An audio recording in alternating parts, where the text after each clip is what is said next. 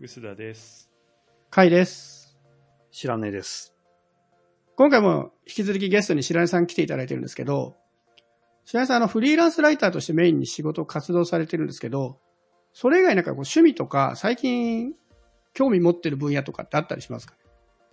最近本当にフリーランスライターとして仕事してるのかっていうぐらい、去年は、去年のその確定申告やって思ったのは、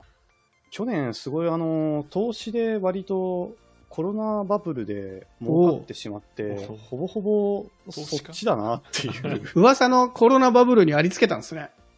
いや、本当に去年、売り買いって実はあんまり、株の売り買いって去年あんまりしてないんですけど。もともと持ってた銘柄が、私あの、ゲームが好きなんで、任天堂とスクエアエニックスを、はいはい。まあ、ちょっと多めにっていうほど多く、多いかどうか。まあ、でも分かる人は分かると思うんですけど、任天堂ってあの、最低単位が結構な額にはなるんで、うんうん。あの、安い時に買ってはいるんですけど、それを買ったのが、えっと、一昨年の頭ぐらいになるのかな？あ、そんな結構最近ですね。それをずっと上がるだろうって期待して放置してたんですよ。うんうん。で、それで去年の3月にそれが買った時の値段ぐらいまで下がって、まあ一時期上がってたんですけど、あもうこれ死ぬわーって思ったら、去年、その後、あの、株式市場全体も盛り上がったし、任天堂はスイッチの需要がものすごいとんでもなかったですもんね。とんでもなくて、スクエアエニックスはスクエアエニックスで、まあ、やっぱりゲームは引きこもり事業があったんで、まあ、伸びてて、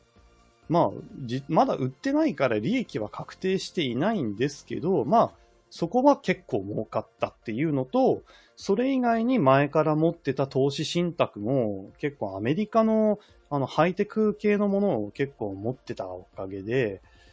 えぐいやつは一時期プラス200%とか言ってるやつもありましたから、へえ。うんそれでまあ割とその不動産買えるような額が含み益として出ている状態で、すごいこうなって。これでもあれですね。あの、投資に力入れてたってよりは、好きだからとか興味あるから持ってたら、去年のコロナのタイミングでいろいろ株価が上がったのがうまくいったみたいな。うんまあそんな感じで、まあゲーム株に関してはそんな感じで、まあ好きだからっていうので、もともと私、あの結婚もしてないかん、まあ趣味はそんな安上がりの趣味じゃないにしても、ものすごい金かかることもしてないので、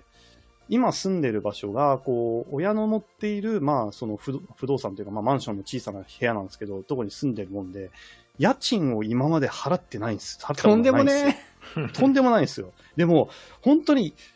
二十数年間家賃払わずに仕事してるだけで、不動産って割とちょっとしたもん買えるぐらい貯まるんですよ。えー家賃、まあ、うち借りようと思ったら割と、あの、これは言っても大丈夫なのかな。渋谷駅の徒歩圏内に住んでるんで、まあ借りようと思ったら結構大変な とこかなと思うんでけど。ですすよね。僕も何回かかなお邪魔したことはあるんですけど、まあ、聞いた人は、え、あそこっていうような渋谷の割といいとこにありますよね。まあ、立地は最高で、ただ、まあ、建物としてはだいぶもう50、築50年とかになる古いとこなんですけど、まあ、そんなとこで、あの、フリーランスやってると、こう、行く場所って、どっかに通うわけじゃないから、いろんなとこに行きますけど、そうなると、やっぱり地下鉄の使いやすいとこは便利なんで、まあ、ここはすごい楽なんですよ、そこが。で、それで、引っ越す気にもなれず、自分で家賃払う必要もなく、まあ、20年暮らしてると、まあ、お金って貯まってくんですよね。で、貯まったお金を、その、使うんじゃなくて、それで、貯め、ただ貯めるでもなく、まあ、ずっと貯めてたんですけど、ある意味。ある時期から投資にちょっと使ってみよう、あの、投資で増やすというか、まあ、ただ貯金するんじゃなくて、銀行に預けるんじゃなくて、投資信託買うとか、株を買うとかやってみようっていうふうに、ある時に方向転換して、で、それがたまたま株とかを、投資信託を持っている状態でコロナに突入したら、まあ、結構増えたなっていう、すごいなそんな状況だった僕も人生今まで家賃に使ってた金額、投資に 使ってみたいわ。もうじゃあ本業は投資家ということで、あの、やこれは、投資家でまあライターもやってる。投資家でやっていけますね、これ。そでもまあこれがコンスタントに儲かるかっていうと、まあ確かにそうもならないんで、狙ってやってるわけではないですもんね。まあディスプレイなんか去年3面見ながら、買いだとか言ったわけじゃないですもんね。の去年のコロナバブルがあまりにも景気良すぎたんで、まあ、そこで、まあ、焦って売らないでよかったよねっていう話ではあるんですけど、それでまあ、い今はそろそろ下がるかもしれないから、いい加減売っとけよっていう時期ではあるんですけど、でも、売っても本当に、何日するんだよ、そのお金でっていうぐらいになってきてて、で、ちょっと最近、なんか、家でも建てようかっていう気分になっていて、すごいな。ええーえ家を建てるってことは、一軒家を想定されてるんですか？ー一軒家を想定しておりますよ。おこれでも、一軒家となるとさすがに渋谷無理じゃないですか。いや、もう、あのーまあ、渋谷ってこうフリーランスやってると確かにどこに取材行くとかにしても便利な場所なんですけど、うんうん。去年1年間、このコロナのおかげで取材に行く機会って激減してるんですよ、ね。確かに。で、今、一月に2回もどっか仕事で行けば多いくらい、そんぐらいもう出る機会減っちゃってて、みんなそのオンラインの発表会ばっかになって、まあ、あの、リアルで行ったら取材できますっていうようなあの発表会も多いですけど、でも、例えばその行かないでもいいあの発表会にわざわざ行って、その、ただでさえ人減らそうとしているところに詰めかけるのもどうかなって思うんで、まあ、なるべくオンラインで済ますようにしちゃうと、あれ、渋谷に住んでる人ってあんまねえよなって思って、まあ、だったら、ちょっと、今までその20年ちょい渋谷に住んでて、まあ、都会生活十分満喫できたから、まあ、ここはなんか、ちょっと、郊外の方に移動してもいいかなっていうふうなそっちか。な生活、今までその都会で生活していて、例えばですけど、その、私、車ってずっと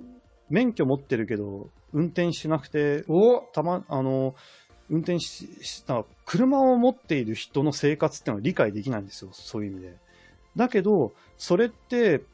あの、例えば iPhone 関連のレビュー記事を書くにあたっても、カープレイとかの便利さとか全くわかんないんですよ。なるほどね。で、まあその、ち郊外に暮らした経験もないから、郊外独特のその、悩みとかニーズとかもわかんないから、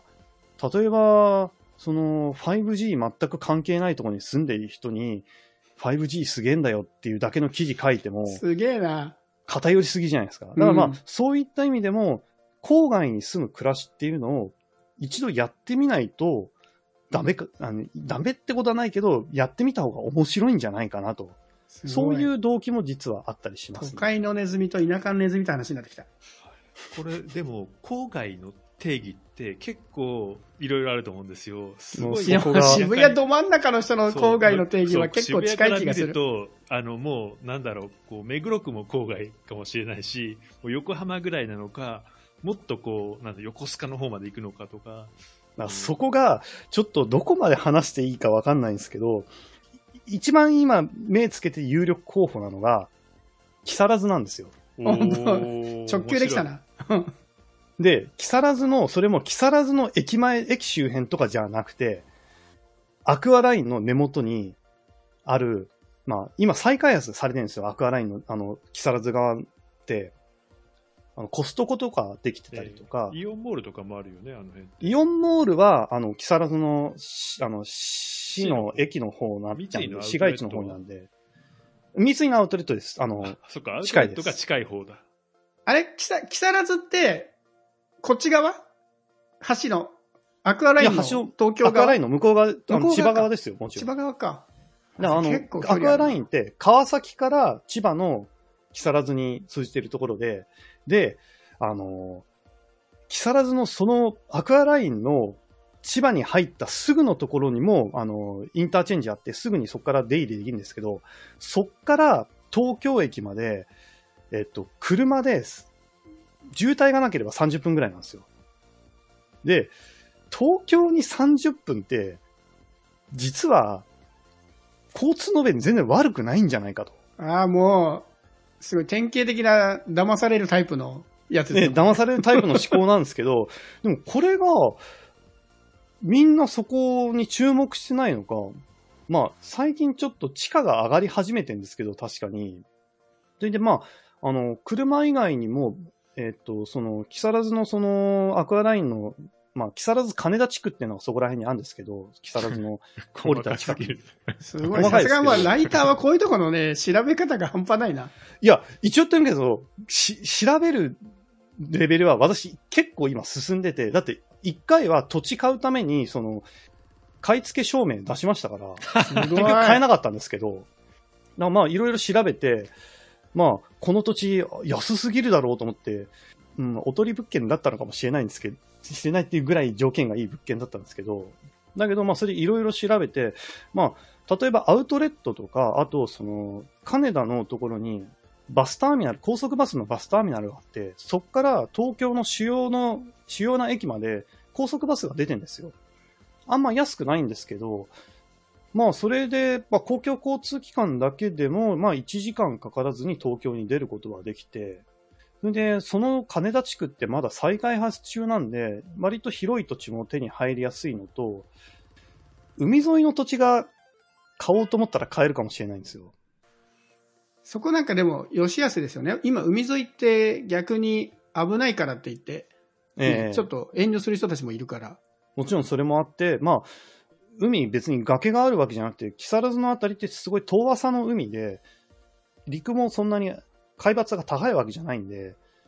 まあ、高潮とかの被害はあるかもしれないと思って、まあ、過去の災害の例を調べたりしたんですけど、さすがだ。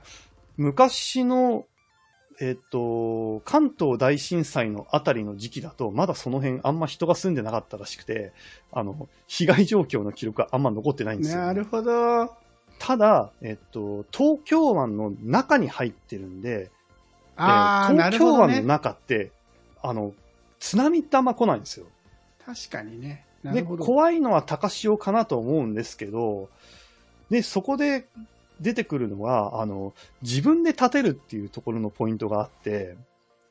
あの、まあ、どんどんコストがかかる話なんですけど、RC 像でしっかり建てると、ある程度耐えますからっていう話で、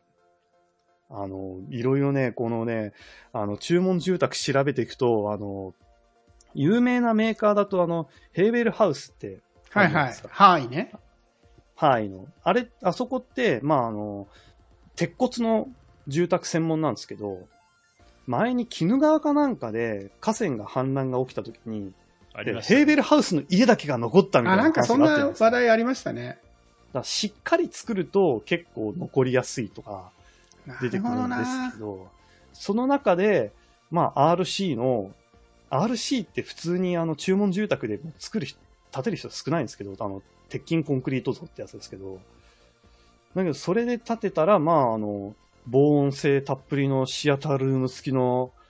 津波に強い家が作れる、津波とか高潮に強い家が作れるかもしれないっていうのを今考えたりしてて、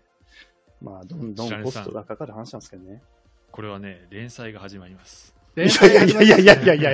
や。楽しい連載始まるな。だけど、その、買い付け証明出した土地は本当に奇跡的に、まあ本当にあの、おとり物件だったんじゃないかって思うぐらい、アホみたいな広いけど、坪単価安い土地で、で、それは無理だったからっていうのは今別の土地探してるんですけど、まあなかなかなくて、まあ、まあ数年かけて探してでもいいからっていう気分ではあ数るんですけど年かけるの、良さそうですね。まあいす、えー急いで買うと結局捕まされる可能性もあるわけですから、そうそう、質疑応答のお時間に移らせてもいただいてもよろしいでしょうか。あの、まあ、数年かけてだから多分そこの影響はないと思うんですけど、おそらく来年ぐらいになると、あの、今みたいなコロナの環境から一変して、取材とかも普通に戻ると思うんですよね。ただ、オンラインの比重が増えるんで、行かなくていい発表会増えそうですけど、とはいえやっぱり来いよっていうのが、圧倒的にこう元通りになっていく中で、やっぱり近くにいないときついよなは、なりそうかなと思ってて。まあそこも一つ悩みどころではあるんですけど、でも私、その、今回のコロナの後って、そのワクチンが普及したとしても、完全に元に戻るかどうかっていうのは実はわからないと思ってて。おおなるほど。この間の冬ってインフルエンザの患者が1000分の1だか1万分の1だかになるぐらい減ったって言うじゃないですか。うんうん。そんなに対策してるのに、収束しなかったコロナが、有効率90%のワクチンで、果たしてどのぐらい。元に戻れるんだ、うんうん少なくともマスクは必要なんじゃないか。外食って、会食ってできなくなるんじゃないかっていう、そういう世界はもしかしたら続くかもかなって思ってて、そういう警戒しなきゃいけない社会情勢が、会食とかに警戒しようっていう風なのが続くとなると、発表会必ずオンラインを一緒に開催するっていうのになるかなと思うんですよ。まあ、そこはもう賭けなんですけど、実際に行って取材できるけど、オンラインでも流してくれるっていう両対応にしてくれるんだったら、記事書かないんだったら、オンラインだけで済ます。記事書くために写真撮るんだったら、まあ、行きますっていう両対応にするかもしれない。んで、そういうんだったら、記事書く仕事って、まあ月に、記事書くような発表会のイベントって、まあ月にそんなに、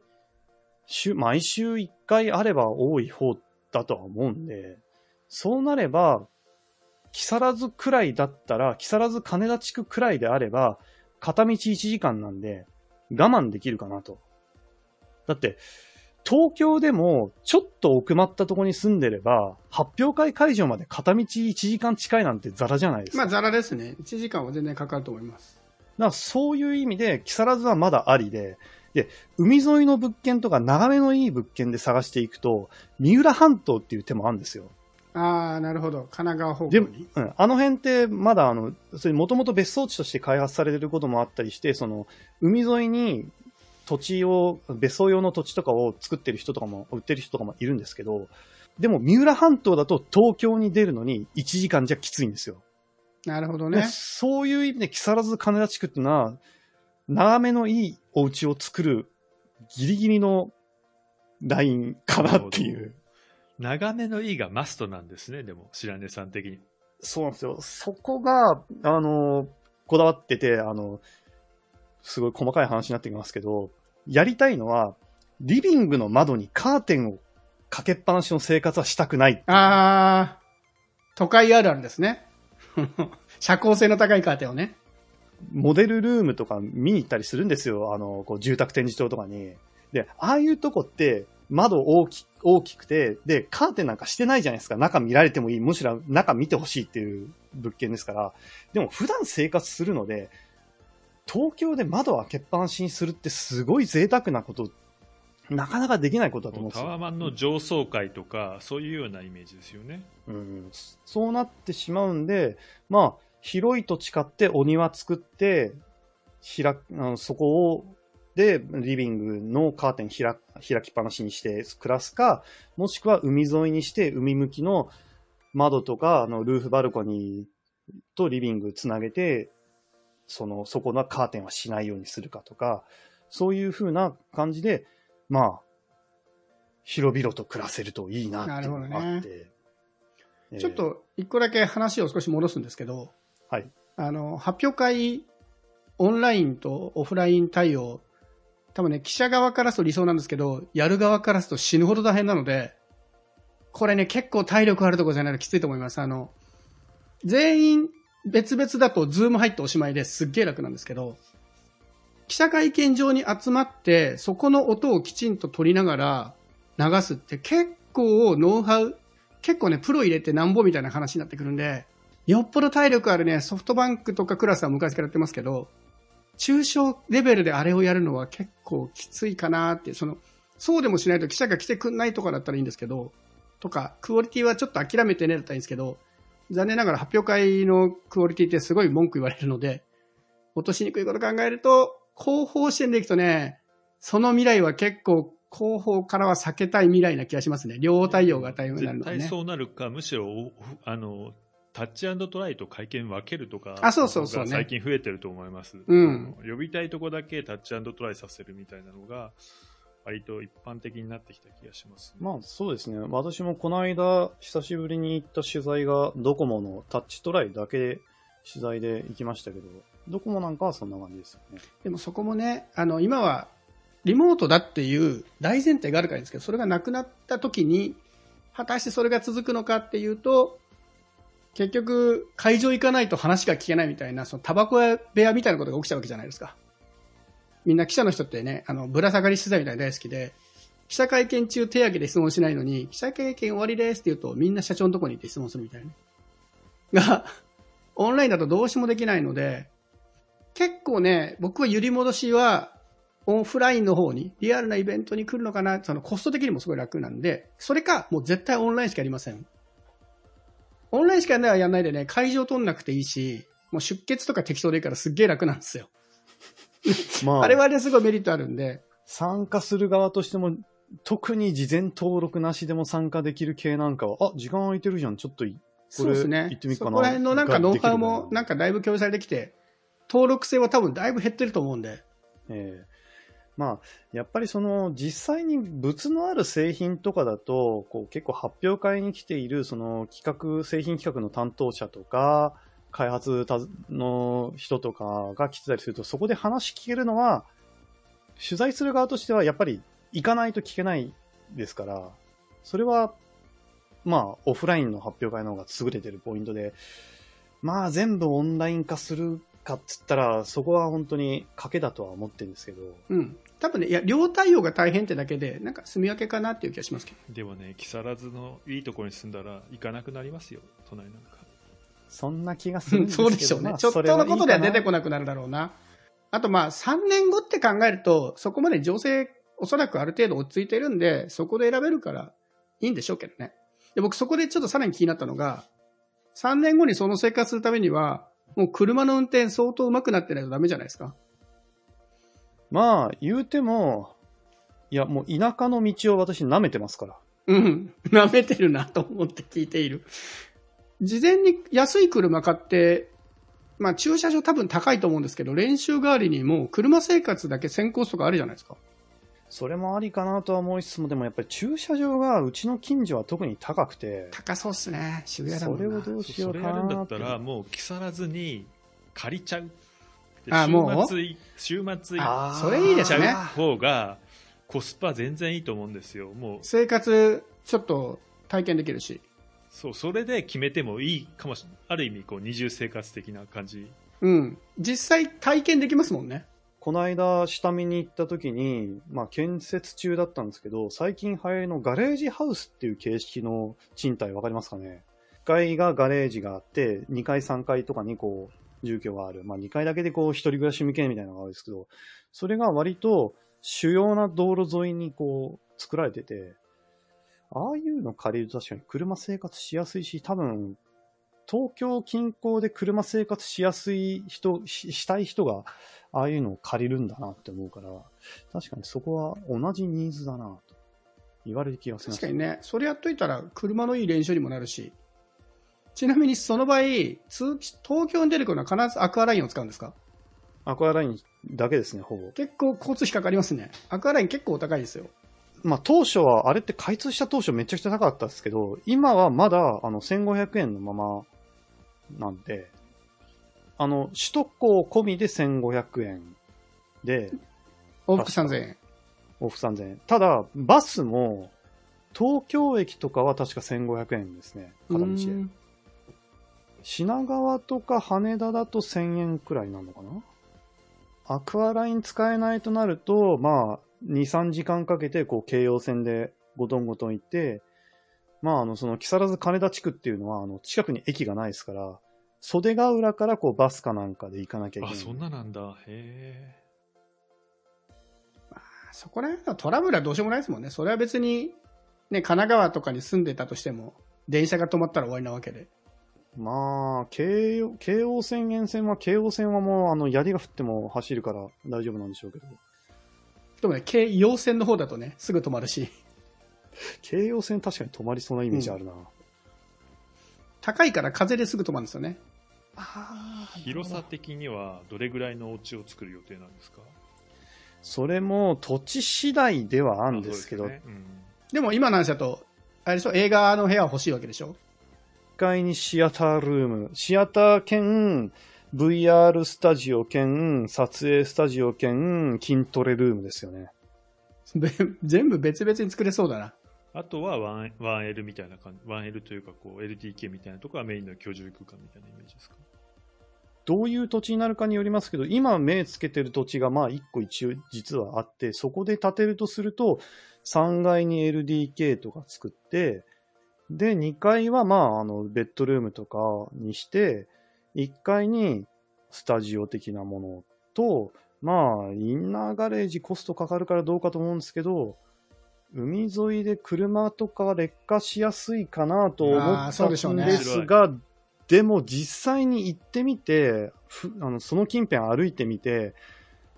家の劣化度合いとか実際に見てみたんですけど、意外とボロくなってないというか、調べ方がすごい錆び。てないんですよね。調べ方結構えぐいっすよ。だってあの、さすがですわ。あの、買い付け証明出す前に、あの、まず土地の登記簿取り寄せますから、この土地は誰が最初持ってて、あどほどう移ってっね。たんだろうみたいな。そういうのからやって、まあ実際に行ってみて、やっぱりその、海沿いっていうので、まあ、どんぐらい、こう、周りの腐食が進んでんのかとか、うん海抜ってどんぐらいなのかとかも、まあもちろん見ますけど、まあ、あとは実はあの、匂いとかも、行かないとわかんないですからね。ああ、そうですね。確かに。やっぱ、やっぱ住んでみるのが良さそうですね。練習で。エリアだけある程度決めたら、週末そこです。生活とか。例えば匂いなんかは、目の前が海だったら、その匂いがどのぐらい来るかとかになるんで、海沿いの物件は本当にレアなんですよね。当たり前ですけど。僕がね、もう一個こう気になってるポイントとしては、車生活って、どうしてもこうお酒が飲めなくなるじゃないですか。友達と飲むことも減っちゃうと思うんですよね。そこまで行くと、こうこの辺飲もうぜみたいな時にパッと行けないっていう。そこのあたりがね、結構ほら、白根さんお酒割と好きじゃないですか。まあそうですね。嫌いじゃない方ですけどね。で僕のイメージ、こう、ある程度遠距離から車であ取材に駆けつけるというと、あの西川善治大先生のイメージが強いんですけど、あの人お酒飲まないし、車大好きだから、すごくニーズが合ってる感じがあるんですよ。だけど、そこがね、ちょっと気になりました。あの、飲み友達としての白根さんが、果たして車にどうな、どう移行していくのか。まあ、東京で飲むとなったらもちろん公共交通機関バスで行くしかないと思いますし、まあ、ただ私実はこの1年って自宅で飲むっていうこと、あの習慣がほとんどなくなっちゃったんですよ。はいはい。一人で飲まない。で、会食で飲む機会もすごい減ってて、減っちゃいましたね。で、まあ一つの理由は最近やってるその筋トレをやってるんで筋肉に酒が良くないっていうのもあるんですけど、なるほど。あ、もうじゃあ酒ももういらないんだ。ら酒もそんなになくていいかなって、たまにいい、こう、クラフトビールは飲みたくはなるんですけど、でもその時はもう手間かけてもいいと思う。しょっちゅう飲まないでいいんだったら、まあ、ありかなと。そんな感じは思いますよね。家としては、友達も来てよみたいな感じにするんですか？まあ、うん、友達来たら面白い家にしたいとは思います、あ、いいですね。ぜひ遊びに行きたいな。やっぱり広い庭を作るか、まあそのルーフバルコニー作るかわかんないですけど、ちょっと外とのつながりのあるリビングにして、外でバーベキューとか、まあバーベキューにするかわかんないですけど、みんなでご飯とか肉とか食べても面白そうな環境にしたいとは思うんで。なんつったって、木更津金田地区にすれば近くにコストコがありますから、塊のすげえでかい肉を買って楽しみますから、パーティー向きだ。どうせだったら、いっそのこと、宿作っちゃいません？もう。結構ニーズあるかなと思って、あの、本格的にやるじゃなくていいんですよ。IT 合宿みたいなやつ、僕これからちょっとまた復権するかなと思ってて。リモートが済むんだけど、たまには会わないと、みたいな時に、ちょっと部署で、ちょっと一泊二日みたいな時に、もうおそらく白根邸にはすごい高速なインターネットが引っ込まれてるはずだから、それをちょっと分岐してあげて、離れでもう好きにしていいぜ、みたいな。で、エアビーのルールにのっとってれば、1年間やんなきゃいいんですよね、確かな年の何日かとかだったらセーフだから。ああ、なるほどね。いや、まあ、